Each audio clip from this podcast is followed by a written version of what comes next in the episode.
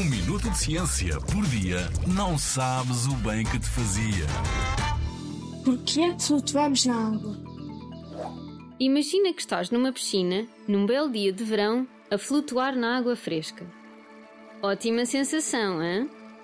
Mas como conseguimos flutuar? Será que somos mais leves do que a água?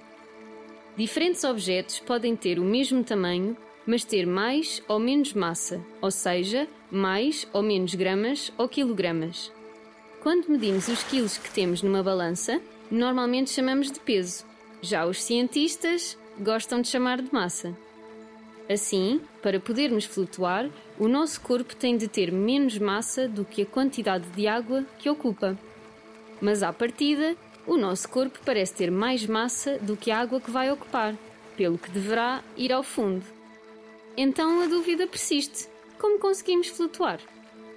Dentro de nós existe ar que faz com que sejamos mais leves. Sabes onde temos esse ar? Nos pulmões.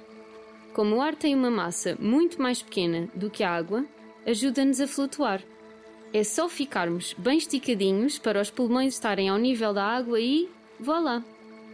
É também assim que funcionam as braçadeiras ou as boias que ficam cheias de ar e nos ajudam a ficar à superfície. E no caso dos navios, que têm uma massa de toneladas, usa-se o mesmo segredo. Os navios têm muito ar no seu interior. Só no caso infeliz de entrar água é que o navio afunda. É caso para dizer: cuidado para não meter água. Na Rádio ZigZag, há ciência viva, porque a ciência é para todos.